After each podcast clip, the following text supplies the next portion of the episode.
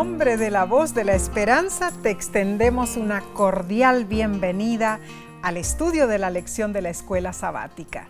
Gracias por acompañarnos. Sea que estés conectado a través de la televisión, por audio, por YouTube o Facebook, es nuestra sincera oración que Dios derrame abundantes bendiciones sobre ti y tu familia.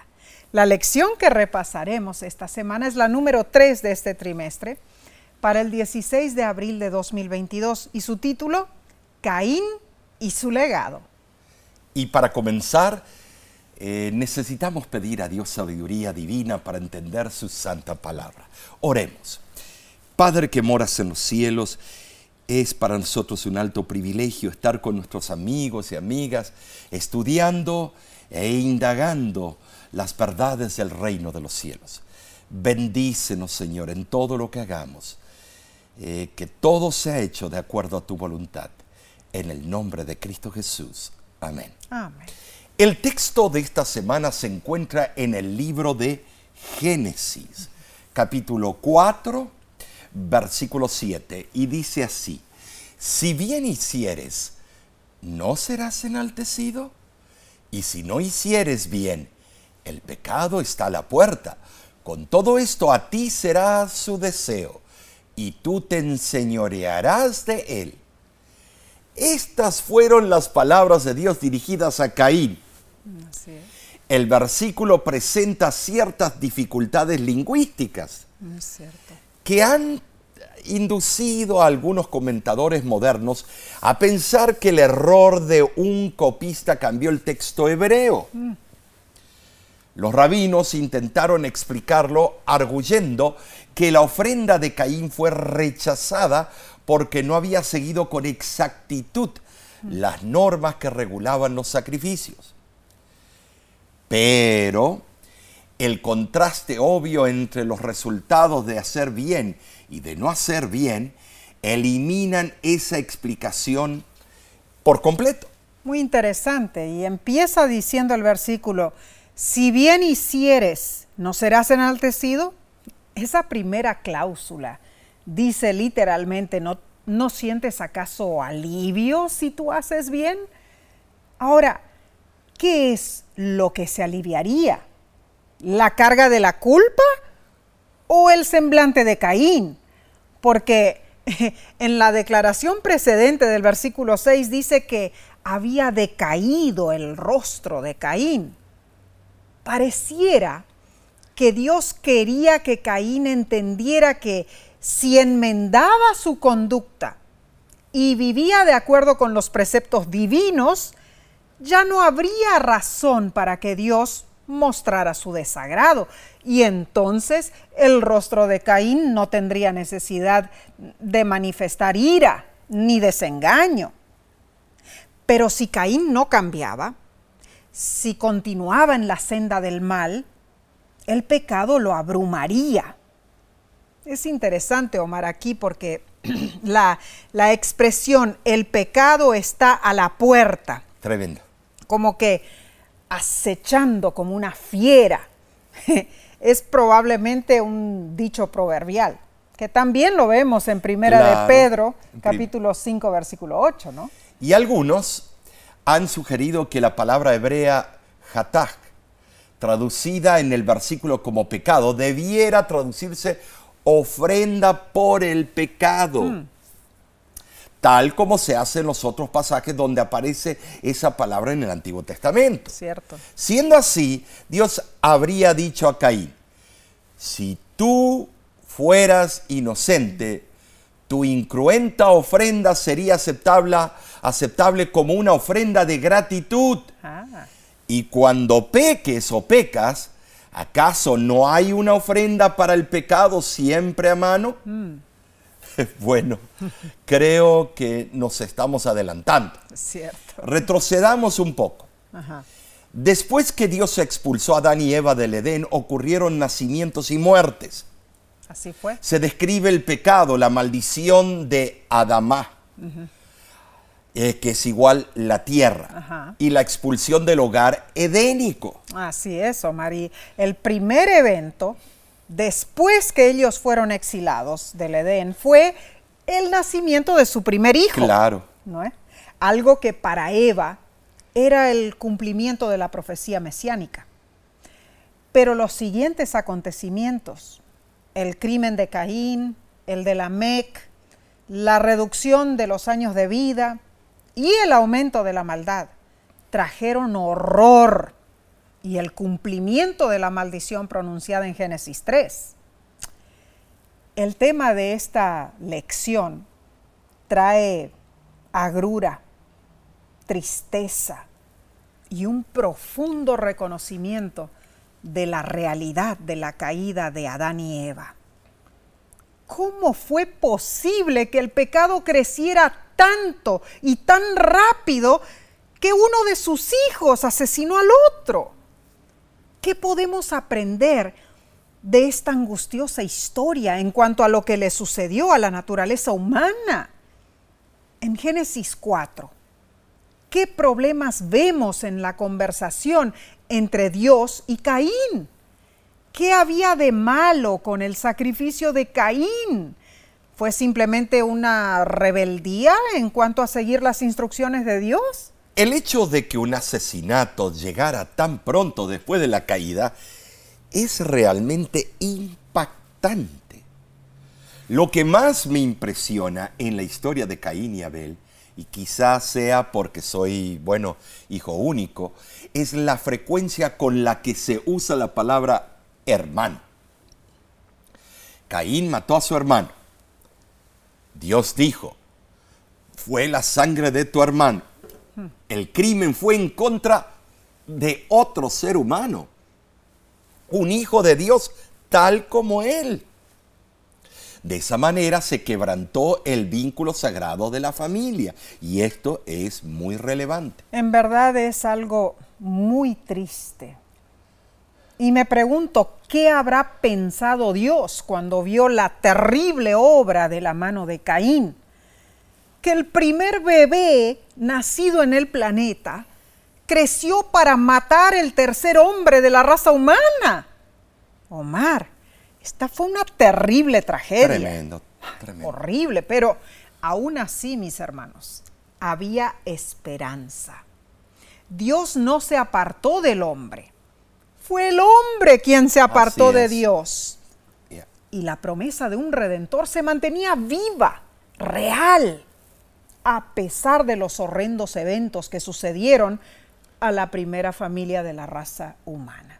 Bueno, vayamos entonces, Omar, a la lección del domingo 10 de abril titulada Caín y Abel. Bien para aprender sobre esos dos hombres, tenemos que ir de vuelta a Génesis y al mismo capítulo. El capítulo 4, versículos 1 y 2. Y fíjate lo que dice allí. Conoció Adán a su mujer Eva, la cual concibió y dio a luz a Caín y dijo, por voluntad de Jehová he adquirido varón. Después dio a luz a su hermano Abel. Y Abel fue pastor de ovejas y Caín fue labrador de la tierra.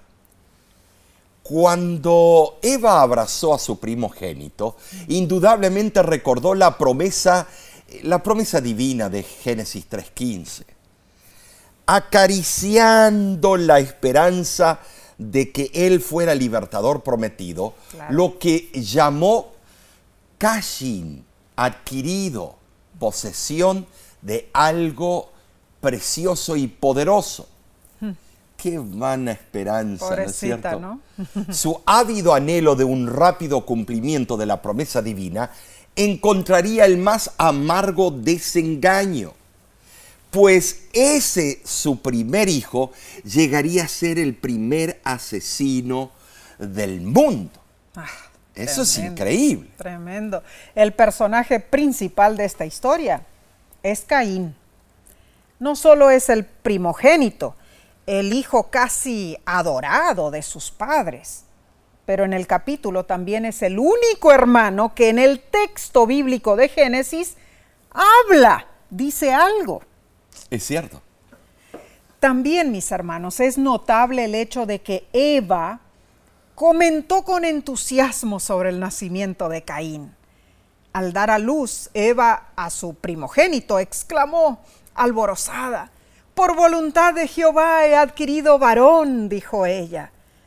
Pero Eva no dijo nada en el nacimiento de Abel. Bueno, al menos nada de lo que está registrado en el texto bíblico. La narración simplemente informa que ella volvió a dar a luz. Algunos comentadores bíblicos han sugerido que Abel era hermano gemelo de Caín, pero esa es solo una suposición. Mientras que el nombre Caín significa adquirido, el nombre Abel significa vanidad, vacío, ilusión, vapor. Esto indica que quizá las esperanzas maternas ya habían sido defraudadas con su primogénito, o que Abel personificaba para ella las calamidades y el sufrimiento de la vida humana. Definitivamente, Adán y Eva hicieron diferencia entre sus dos hijos. Triste, porque ambos hermanos nacieron después de la caída. Ambos nacieron fuera del Edén Ambos participaron de las consecuencias del pecado. Ambos tuvieron una misma procedencia. Recibieron igual enseñanza y ocuparon idéntica posición delante de Dios. No había diferencia entre los dos. Pero notamos con sorpresa en el desarrollo de esta historia la diferencia que demostraron los primeros padres a sus dos hijos. Bueno, sí, eso es lo que causó una enorme distancia. Mm. Y es lo que causa a veces problemas en los hogares modernos. Que al fin separó a los dos hermanos y los separó de una manera abismal, Nessie, mm, abismal. Es, es posible que esa fue la razón, Omar. Recuerdo que en mi casa, mis padres no hacían diferencia entre mi hermano y yo los dos teníamos que hacer las mismas tareas en la casa, lavar, secar, arreglar, ordenar. Los dos recibíamos la misma cantidad de abrazos y de halagos. Y los dos recibíamos los mismos castigos. Pero recuerdo, Omar, recuerdo que yo tenía una amiga, una amiga, y cuando yo iba a su casa, veía un cuadro muy diferente que me impactaba mucho era evidente que la madre de mi amiga sentía más apego hacia su hijo mayor. Cuando mi amiga llegaba de la escuela, ella tenía que ayudar en todas las labores del hogar, mientras que su hermano, que también recién llegaba de la escuela, descansaba, veía televisión y no hacía ninguna tarea. A la hora de la comida, mi amiga tenía que servir los alimentos a su hermano y él se aprovechaba, Omar. Le ordenaba viandas que no habían sido preparadas y mi amiga, a orden de su mamá, se levantaba y le preparaba lo que su hermano le pedía. Eso causó una enemistad profunda entre los dos hermanos, Omar. Eh, el favoritismo en sí es un... Eh, degenera las relaciones o tener un hijo predilecto es peligroso. Hay que evitarlo para que no enturbie las relaciones entre eh, los hermanos y para que no afecte negativamente al desarrollo de los hijos. Mm. Es cierto que somos humanos, sí. Y es normal que podamos sentir más predilección eh, por alguno de nuestros hijos. Mm. ya sea porque su carácter es parecido al nuestro, porque es más dulce que los otros, mm etcétera. Pero para los hijos el favoritismo de los padres hacia uno puede ser muy negativo. Ah, puede llevar al fracaso a esos jóvenes. Muy cierto eso, Omar. Ahora, además de las diferencias en crianza y favoritismo, la lección hace hincapié en cuanto a cómo nosotros diferenciamos ciertas situaciones y nos pregunta, ¿cuáles son las cosas de la vida que en verdad son Ebel o Abel, vanidad, para que las tratamos, para, eh, por qué las tratamos como si importaran mucho más de lo que realmente importan, eh, eh, es importante eh, denotar y buscar la respuesta. ¿Por qué es primordial saber la diferencia entre lo que importa y lo que no importa? Suelen ser las pequeñas irritaciones las que nos molestan, ¿verdad? Alguien te bloquea en medio de la carretera cuando intentas hacer un giro. Tienes un mal día con tu cabello. O la ropa que te has puesto ya no te queda bien. Son las pequeñas cosas las que a veces nos afectan más y sin embargo son las que tienen menos importancia. La verdad es que nada de este mundo importa en comparación con el gozo de conocer a Jesús. Omar, cuando conocemos el gozo en Jesús, nuestra actitud es completamente diferente. Oh.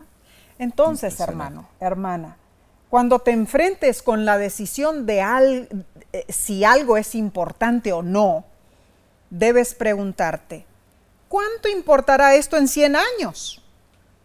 ¿Cuánto de lo que me preocupa ahora va a importar mañana?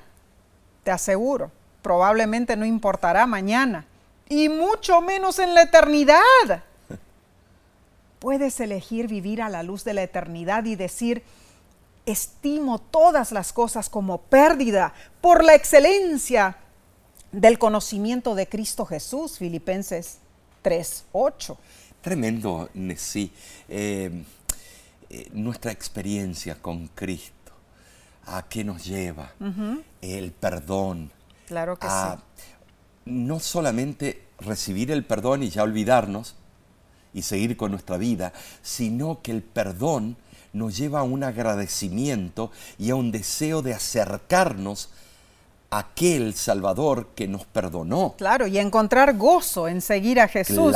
Y no tanto, eh, bueno, concentrarnos en las cosas temporarias de esta claro, vida. No hacerlo un, eh, ah, es un compromiso, ay, tengo que hacerlo porque mm. si no, eh, no voy a recibir la vida eterna. No, es algo que nace. Claro que sí. Algo que, que cuando tengo esa relación con Cristo, más no vivo yo, sino vive Cristo en mí. Así es, hermanos. Tremendo. Esto es en realidad espeluznante esta historia de Caín, ¿no es cierto? Y vamos a seguir con el estudio de esta semana, pero lo haremos después de una breve pausa. Volvemos enseguida.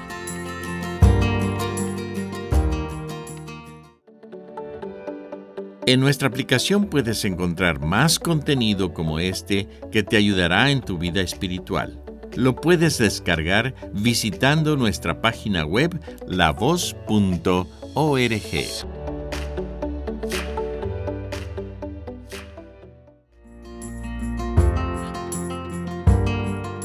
Gracias por estudiar la Biblia con nosotros.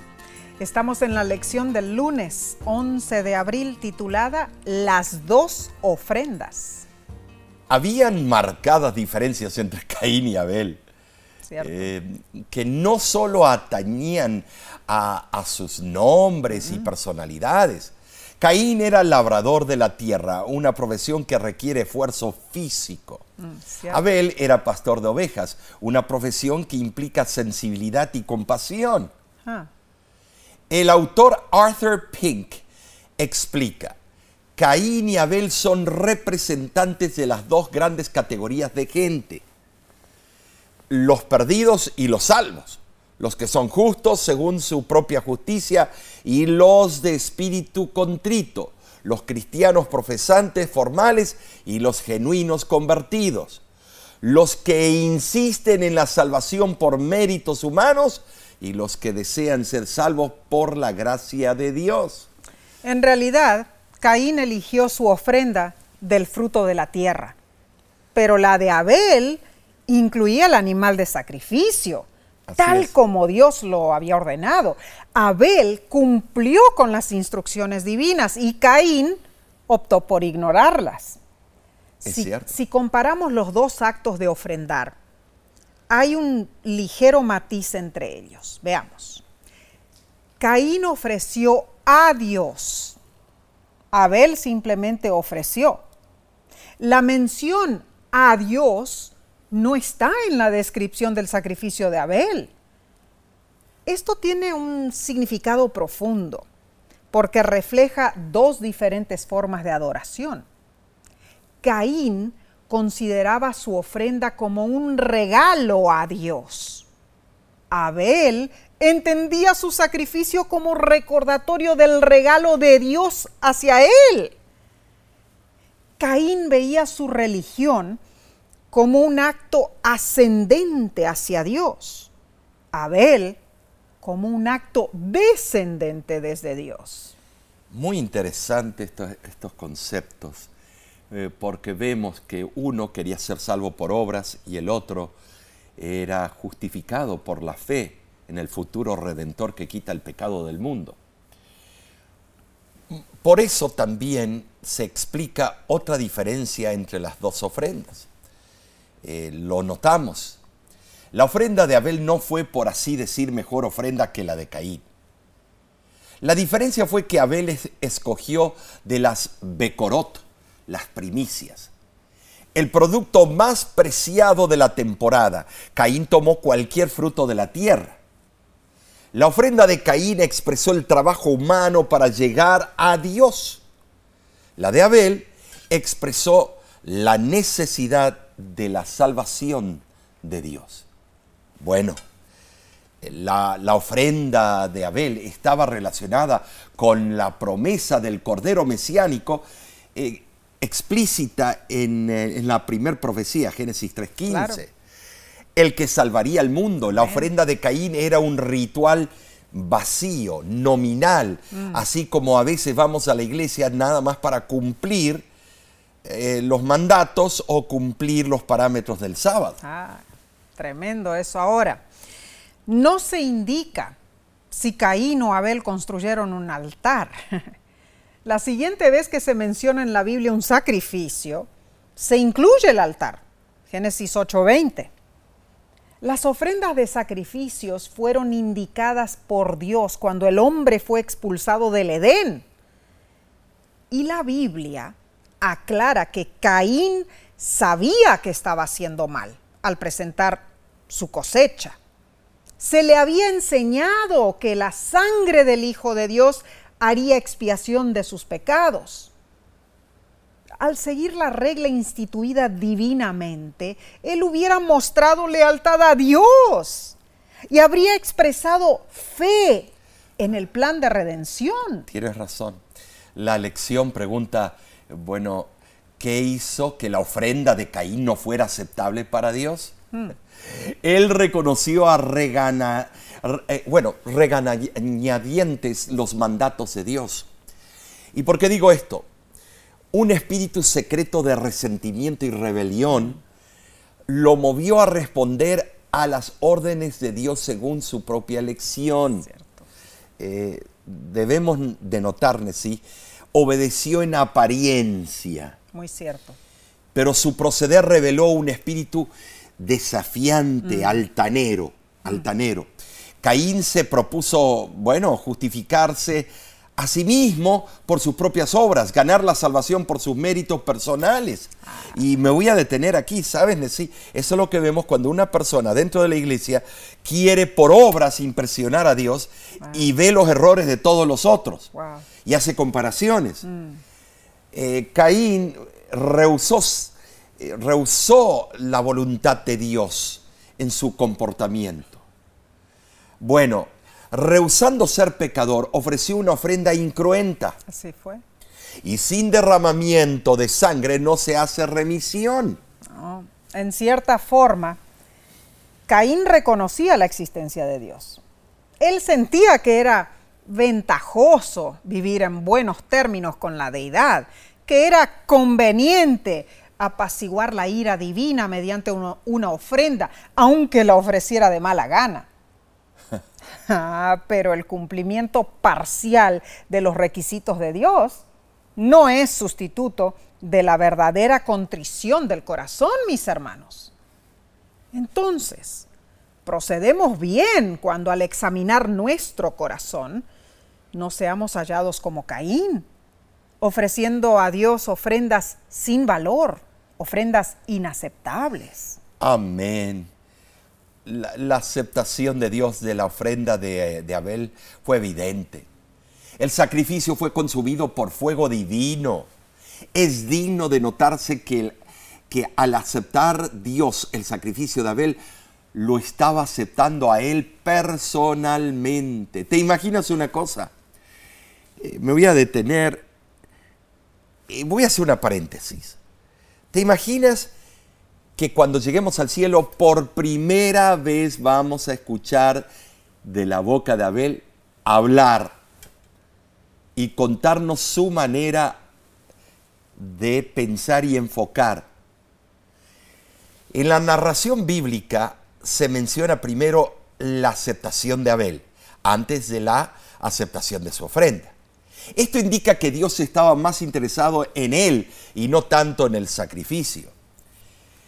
Pero Caín notó la ausencia de la señal visible del agrado de Dios. Ay, ay, ay. Se enceló. Ajá. Le dio una rabia dentro, parecía una novela. y se ensañó, se llenó de ira temeraria. Cierto. Nota, ira temeraria. La frase hebrea puede traducirse literalmente, le ardió mucho a Caín. ¿Cuántas veces a mí me ha ardido cosas que yo abro mi corazón contigo y te cuento, me arde esto? Eh, la política de algunos y el otro, me arde. ¿Y qué gano con eso? Sintió un fiero resentimiento contra su hermano y contra Dios. Él no sintió dolor por su pecado ni necesidad de autoexaminarse ni de orar pidiendo perdón. La conducta de Caín sí ejemplifica la de un pecador contumaz e impenitente Sí. que no es quebrantado por la corrección, sino que se hace más duro y rebelde día tras día y llega a ser una persona que está al punto de apostatar. Muy triste, Omar. Ahora, entendamos esto, hermanos. Aunque las ofrendas tenían un significado espiritual, no tenían ningún valor mágico. Siempre fueron meros símbolos, imágenes, es. que apuntaban al Salvador que proporcionaría al pecador salvación y redención. Bien dice Miqueas 6:7, ¿se agradará Jehová de millares de carneros o de diez mil arroyos de aceite? Isaías 1:11 lo corrobora. ¿Para qué me sirve, dice Jehová, la multitud de vuestros sacrificios? Esto nos recuerda que debemos obedecer a Dios. De nada sirve hacer constantes sacrificios y ofrendas si vivimos en constante desobediencia. Es mejor obedecer y luego Sí. presentarnos agradables ante Dios en sacrificio y en ofrenda. Sigamos con el estudio del martes, Omar, 12 de abril, titulado El crimen. Ahora, vayamos a- al mismo libro de, perdón, de Génesis. Ahora, el capítulo 4, versículo 6 al 8. Y dice, entonces Jehová dijo a Caín, ¿por qué te has ensañado y por qué ha decaído tu semblante? Si, si, bien hicieres, ¿no serás enaltecido? Y si no hicieres bien, el pecado está a la puerta. Con todo esto a ti será su deseo y tú te enseñorearás de él. Y dijo Caín a su hermano Abel, salgamos al campo. Y aconteció que estando ellos en el campo, Caín se levantó contra su hermano Abel y lo mató. En estos textos y en los versículos 14 y 16 se ve que Dios no había dejado de acercarse a los hombres después de haberlos expulsado del huerto. Dios estaba en el mergollo, estaba metido de lleno en las situaciones de la humanidad, en ese punto eh, primario. Claro. El rechazo de la ofrenda de Caín no significó necesariamente el rechazo de Caín mismo, No. pero Dios con misericordia y paciencia estaba listo para darle otra oportunidad. Aunque Dios manifestó su desagrado, al rechazar la ofrenda, se presentó al pecador y razonó con él para persuadirlo del, er- eh, del error de su proceder. Dios habló a Caín como a un niño caprichoso para ayudarle a comprender cuál era la verdadera motivación que se acechaba en su, en su fuero interior. La pregunta ¿por qué tenía el propósito de inducir a Caín a sacudirse un poco, a reconocer que su ira era ilógica, que Dios tenía una razón válida para rechazar su ofrenda. Sabes, sí, él tuvo en ese momento la oportunidad de descubrir la causa del desagrado eh, divino para eliminarla. Claro que sí. Pero sí no lo hizo porque eh, eh, estaba lleno de orgullo, de soberbia, altivez. Mm. ya había entrado Satanás de lleno en su corazón. Ah, qué triste. Salgamos al campo, le dijo Abel. Estas palabras están en la versión samaritana del Pentateuco, o sea, la Torah samaritana. La cláusula parece ser una adición de un copista, aunque el contexto da lugar a aceptar que posiblemente haya estado en el texto original. Así es, por supuesto. No es probable que Caín le hubiera contado a Abel lo que Dios le acababa de decir, pero pudo haber tratado de argumentar con su hermano acusando a Dios de injusticia en su trato con él. Las dos reacciones de Caín fueron ensañarse y mostrar un mal semblante. Así fue en sí. Qué triste, ¿eh? Y aquí estamos, ¿cómo estamos? el, asesinato es la orden del día. Mm. La verdadera naturaleza del pecado se presentó en toda su fealdad cuando Caín atacó a su hermano Abel, en todo. La infección del pecado en sí produjo rápidamente un resultado funesto, inevitable. Cuando Caín permitió que su resentimiento se enconara, culpando a Dios que no, por no aceptar su sacrificio vegetariano. Nota que estoy usando palabra vegetariano, culpando a sus padres por la situación en la que se encontraban y culpando a su hermano por ser mejor y más amado por Dios que él. En un caso clásico, es un caso clásico de rivalidad entre hermanos. Uno fue vegetariano, el otro eh, sacrificó la carne de, un animal limpio. Ah, Qué interesante eso. Hoy en día podemos dar muchos ejemplos de, de tales cosas. Esta trágica historia lleva las semillas de todo el sufrimiento y la muerte que ha caído sobre este infausto mundo. Imagínate cómo se habrán sentido Adán y Eva cuando escucharon la noticia. Su primer hijo había cometido un asesinato. Y todo eso había sucedido como consecuencia de su propio pecado al desobedecer a Dios en el Edén. Primera de Juan 3:12 dice que las obras de Caín eran malas y las de su hermano justas. Por eso Caín mató a su hermano. La enemistad entre el bien y el mal, predicha por Dios antes de la expulsión del huerto, se vio ahora por primera vez en su forma más degradante. Y lo que habrá sido para Dios ver ese cuadro tan horrible. Ay, me imagino que todos los seres creados, creados lloraron, los ángeles y otros seres de otros planetas. Leo de patriarcas y profetas.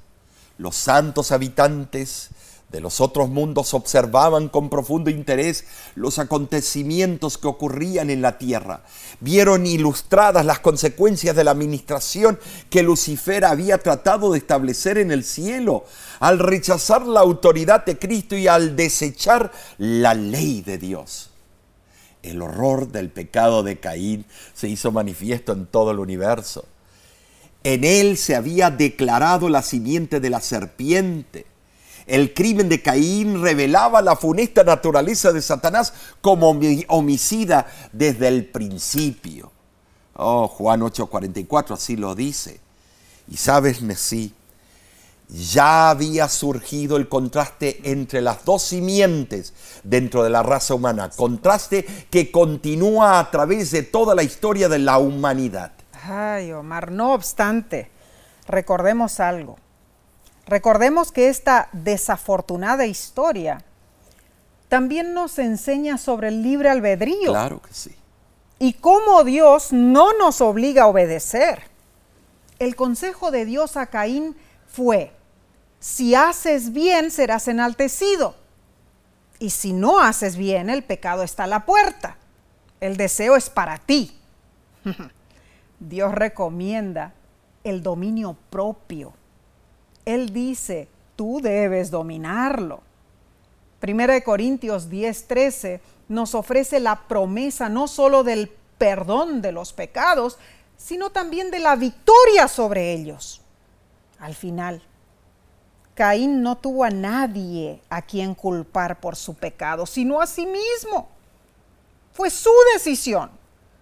¿Y no ocurre así con todos nosotros también? Ah, mis hermanos, que Dios nos ayude a reflexionar en esto y que nuestra decisión sea hacer el bien para ser enaltecidos. Esa es la voluntad de nuestro Padre Celestial.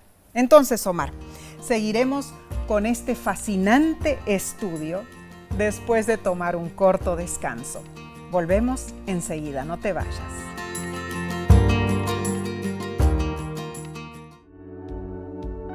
Con seguridad estás disfrutando este estudio de la escuela sabática. Te invitamos a buscarlo en formato de video por nuestro canal de YouTube. Lo puedes encontrar en youtube.com diagonal La Voz de la Esperanza.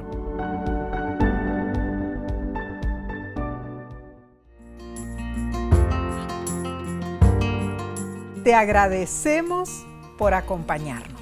Pasemos a la lección del miércoles 13 de abril titulada El castigo de Caín. Dios, ¿sabes decir? Le preguntó, ¿dónde está Abel tu hermano? ¿Mm?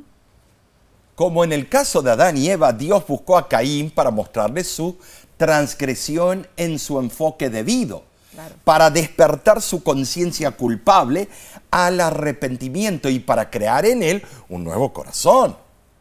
Así como Dios se había presentado a los primeros padres con una pregunta, así también se presentó a Caín. Sin embargo, en sí, los resultados fueron muy diferentes. Mm. Caín osadamente negó su culpa. Bueno, la desobediencia lo había llevado al asesinato y al asesinato añadió la mentira y la oposición obstinada pensando ciegamente que iba a ocultar su crimen delante de Dios. Entonces, no habiendo dado resultado el trato indirecto y suave, Dios procedió a acusar a Caín de su crimen. Le preguntó, ¿qué has hecho? Y no esperó por una respuesta. Esa pregunta de Dios implicaba un conocimiento perfecto de lo que había, eh, bueno, sucedido. Él lo sabe todo. El espantado asesino encontró que un Dios que todo lo ve y que todo lo sabe, estaba en ese momento leyendo su alma desnuda. ¿Cómo podía aquel que advierte la caída de un gorrión, aquel que es el autor de la vida, quedar sordo ante el silencioso clamor del primer mártir? La sangre es vida y como tal es preciosa para el grandador de la vida. Contra todas las crueldades del hombre hacia sus prójimos a lo largo de todos los siglos, el clamor de Abel ascendió a Dios, Hebreos 11:4. Abel fue asesinado por un pariente cercano. Y recordemos esto, hermanos. También Cristo, al venir al mundo como pariente de la humanidad, fue rechazado y muerto por sus hermanos. Muy cierto esto. Ah, hay tantas similitudes pero al ver la historia de los primeros seres humanos, una maldición divina ya había caído sobre la serpiente y sobre la tierra. Sin embargo, ahora, por primera vez, caía la maldición sobre un hombre. La frase maldito seas tú eh, de la tierra, Génesis 4.11, con igual exactitud puede ser traducida como tú eres más maldito que la tierra. Bueno, algunos comentadores bíblicos han entendido que este texto quiere decir que Caín fue desterrado a una región menos fértil del planeta. El contexto parece estar a favor de esta explicación o quizá la idea de que debido a que Caín había usado mal los frutos de la tierra, Dios no le permitiría más ganar su sustento trabajando en ella. Posible. Bueno, son especulaciones. Una persona errante en la tierra, ya sea pastor o nómada, no puede ser un agricultor de éxito. Cierto, Mar. Eh, bueno, Caín fue condenado a una vida perpetuamente errante, dice la Biblia, a fin de conseguir alimento para sí mismo, para su familia y para sus animales. Habiendo sido obligada a beber sangre inocente, la tierra quizás se rebeló, Omar. Interesante. Se rebeló, por así decirlo, contra el asesino. Y cuando él la labrara, retendría su fuerza de dar fruto. Quizá eso fue la razón. Esa fue la razón. Bueno, Caín había de obtener poca recompensa de su trabajo. Ese es el resultado, Es ¿no es cierto? cierto. Sucedió que la sentencia divina convirtió la crueldad y la ira de Caín en desesperación. Aunque Caín merecía la pena de muerte, Dios siendo misericordioso y paciente, le dio una oportunidad más de arrepentirse y convertirse. Pero en vez de hacerlo, Caín se quejó de su castigo, diciendo que era más severo de lo que él merecía. A lo largo de la historia humana han existido asesinos que han sembrado terror en nuestra sociedad. Las atrocidades que cometieron han quedado reflejadas en impactantes y escalofriantes frases de esos criminales. Y voy a dar algunos ejemplos. Por ejemplo, David Berkowitz, el hijo de Sam, dijo displicentemente, yo no quería hacerles daño, solo quería matarlas. Y Albert Fish, el vampiro de Brooklyn, que así lo llamaban, al saber de su sentencia de muerte dijo, qué alegría morir en la silla eléctrica. Será el último escalofrío, el único que todavía no he experimentado. Qué palabras terribles, Nessie, son esas, estos asesinos en serie. Sí, sí lo son. Caín también actuó de manera fría y calculadora. Cierto. Ni una palabra de contrición. Ay, maté a mi hermano, mi amado hermano. No. Ni una palabra de contrición salió de sus labios. Ni aún un reconocimiento de culpa o de vergüenza. Nada. Sino la triste resignación de un criminal que comprende que es impotente para escapar del castigo que merece tan justamente. Ah, tremendo, Omar. Cuando pensamos en eso, ahí, eh, bueno, como leíste lo que dijo este, el hijo de Sam y el otro, ¿no? ¿Cómo le llamaban? El, el El vampiro, vampiro de, de Brooklyn. son palabras que, son personas que ya no tienen conciencia. No, sea, ya están cauterizados, no han tienen- pecado contra el Espíritu No Santo. tienen empatía alguna. No hay empatía. y, y, este sienten quizá la agrura del castigo, Claro, ¿no es cierto?, de la justicia, pero no les va ni les viene. ya. Y, y Caín lo que demostró en realidad fue más bien, eh, bueno, enojo, yo creo, porque este castigo es demasiado fuerte el que me estás dando, ¿no es cierto? De igual manera, mis hermanos, Dios le mostró misericordia. Y aunque Caín salió de la presencia de Jehová, Génesis 4:16, el amante Dios todavía le proporcionó un tipo de protección. Exactamente qué era la marca de Génesis 4:15 no se nos explica. Pero sea lo que sea, esa marca le fue dada a Caín solo por la gracia de Dios para con él. Te pregunto, ¿eres como Caín o como Abel? Es sencillo. Si confías en Dios y aceptas el sacrificio de Jesús, eres como Abel. pero si no vienes a Cristo eres como Caín. Judas 11 dice, ay de ellos, porque han seguido el camino de Caín. Que esa horrible experiencia no sea la tuya, mi hermano, mi hermana. Deja a un lado tus dudas y tus miedos. Batalla más allá de tu, de tu incredulidad, de tu rebelión, de tu vacilación y ven a Jesús. Él te espera con brazos abiertos. Pasemos entonces al estudio del jueves 14 de abril titulado La maldad del hombre.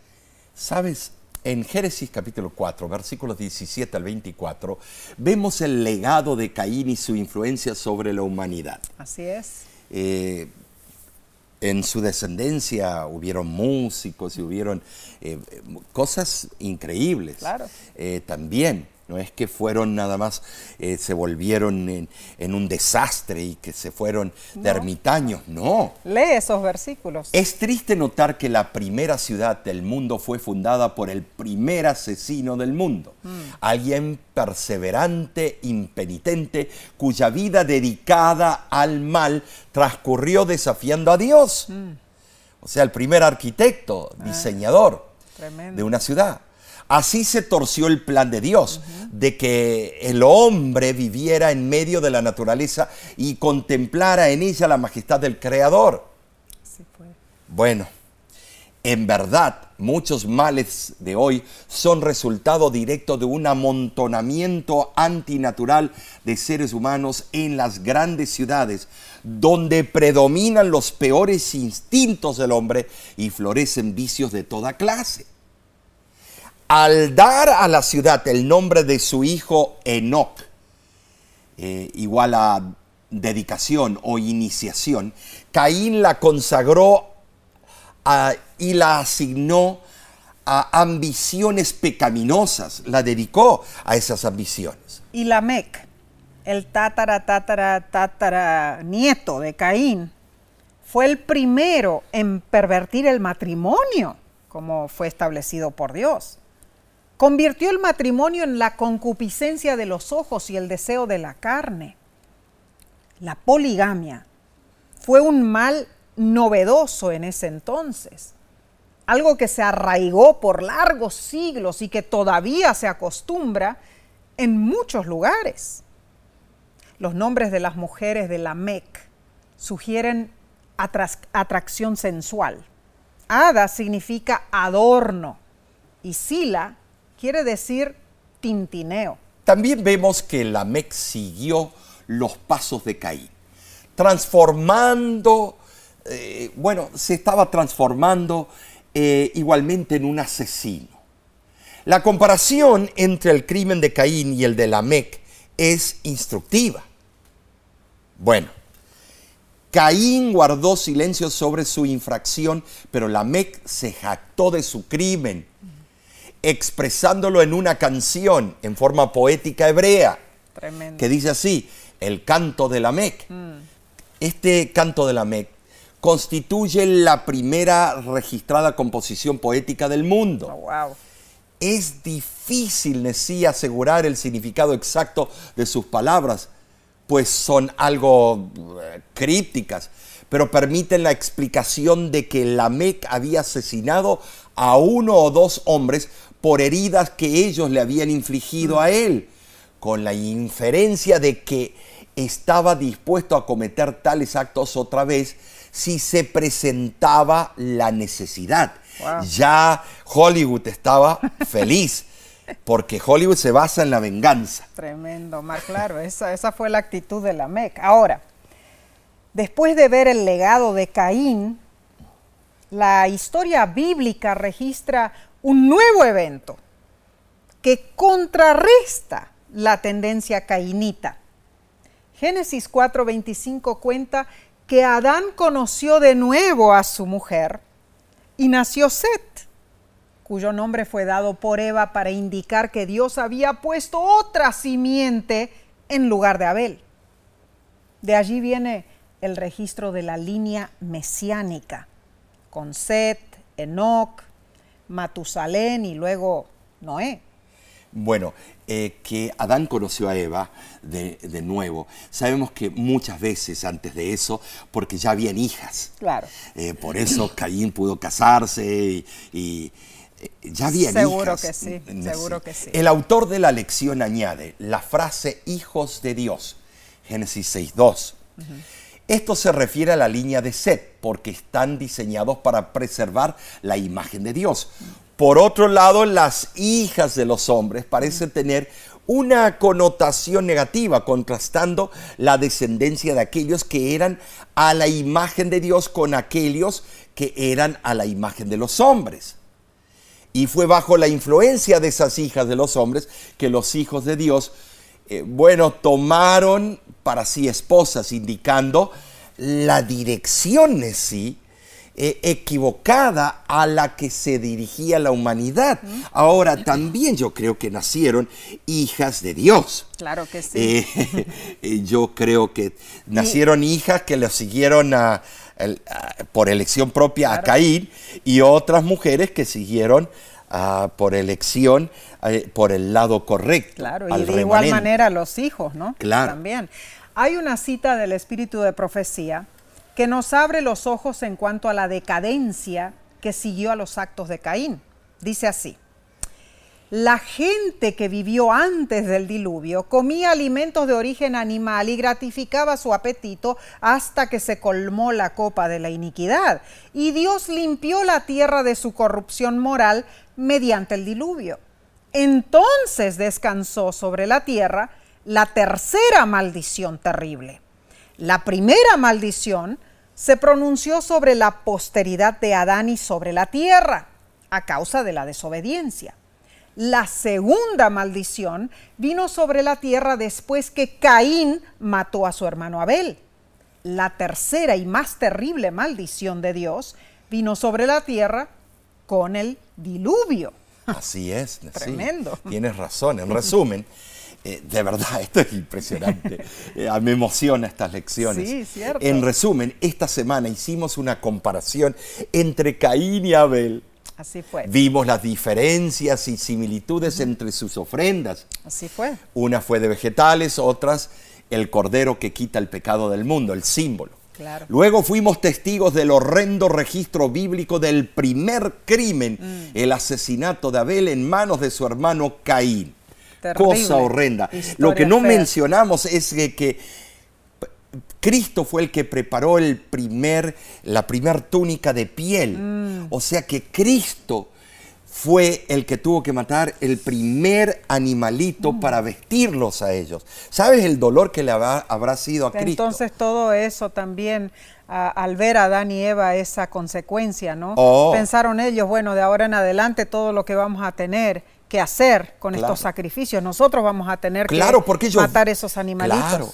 Como consecuencia, estudiamos las realidades del castigo que Dios infligió sobre Caín. Al asesinar a su hermano, claro. tuvo que enfrentar consecuencias. En el estudio del jueves vimos los tristes resultados de la maldad del ser humano. Cierto. Pero algo poderoso salió a relucir de todo esto. Amén. Amén.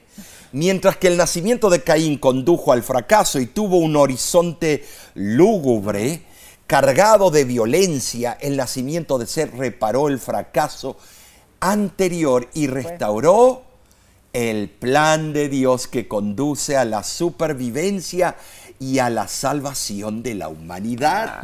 wow, Omar, hemos aprendido muchísimo. En verdad, esta lección estuvo interesantísima las sagradas escrituras nos llaman a recapacitar y volver nuestra mirada a Dios, el único que puede salvarnos y regalarnos vida eterna. Esperamos sinceramente que haya sido bendecido. Pero aquí no se acaba. ¿Qué pasa? La semana que viene la lección se titula El diluvio. Oh, tremendo. Te invitamos a unirte otra vez a nuestro estudio. Amén. Eh, ¿Sabes una cosa? Comparte estos repasos de la lección de escuela sabática. Claro que sí. Si no lo has hecho, puedes eh, suscribirte al canal de YouTube de La Voz de la Esperanza. Amén. Eh, también puedes invitar a otros que pueden beneficiarse Claro de este sí. estudio tan ameno. Sí, de igual manera hay otras programaciones que están en la televisión. Tenemos el nuevo segmento Ayúdame a entender que contesta preguntas muy difíciles de- y teológicas. también están por Facebook y por Y, YouTube. y de tenemos igual una cápsula de salud de que está viniendo con las propiedades de ciertas Claro frutas y sí, claro vegetales. sí. Pero estos y son los sermones también. Amén. Sermones todas las semanas.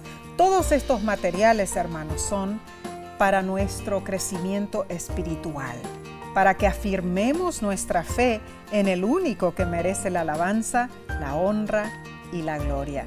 Y de nuestra parte te decimos a ti, el día de hoy, que Dios te bendiga y te guarde.